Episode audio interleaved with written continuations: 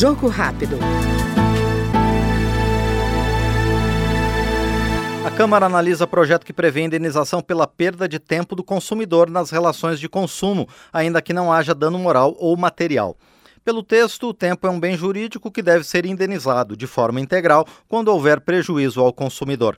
Segundo o autor da matéria, deputado Carlos Veras, do PT de Pernambuco, a reparação deverá ocorrer quando a perda de tempo para a finalização de um atendimento chegue a 30 minutos. O projeto está garantindo como um, o tempo um bem jurídico.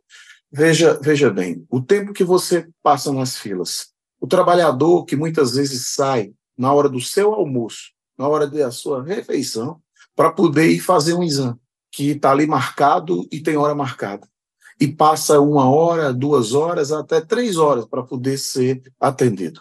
Quem nunca ligou para resolver um problema pelo telefone e ficou com aquele robô uma hora, duas horas ali pendurado no telefone, às vezes cai, você liga de novo e perde esse tempo ah, inteiro.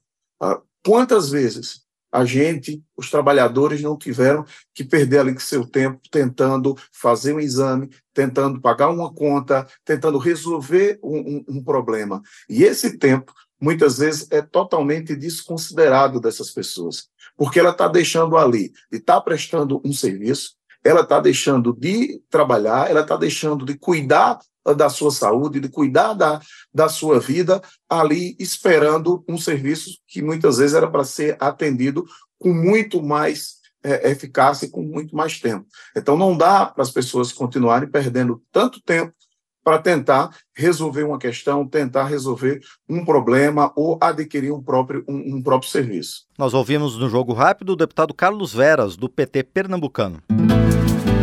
Jogo Rápido.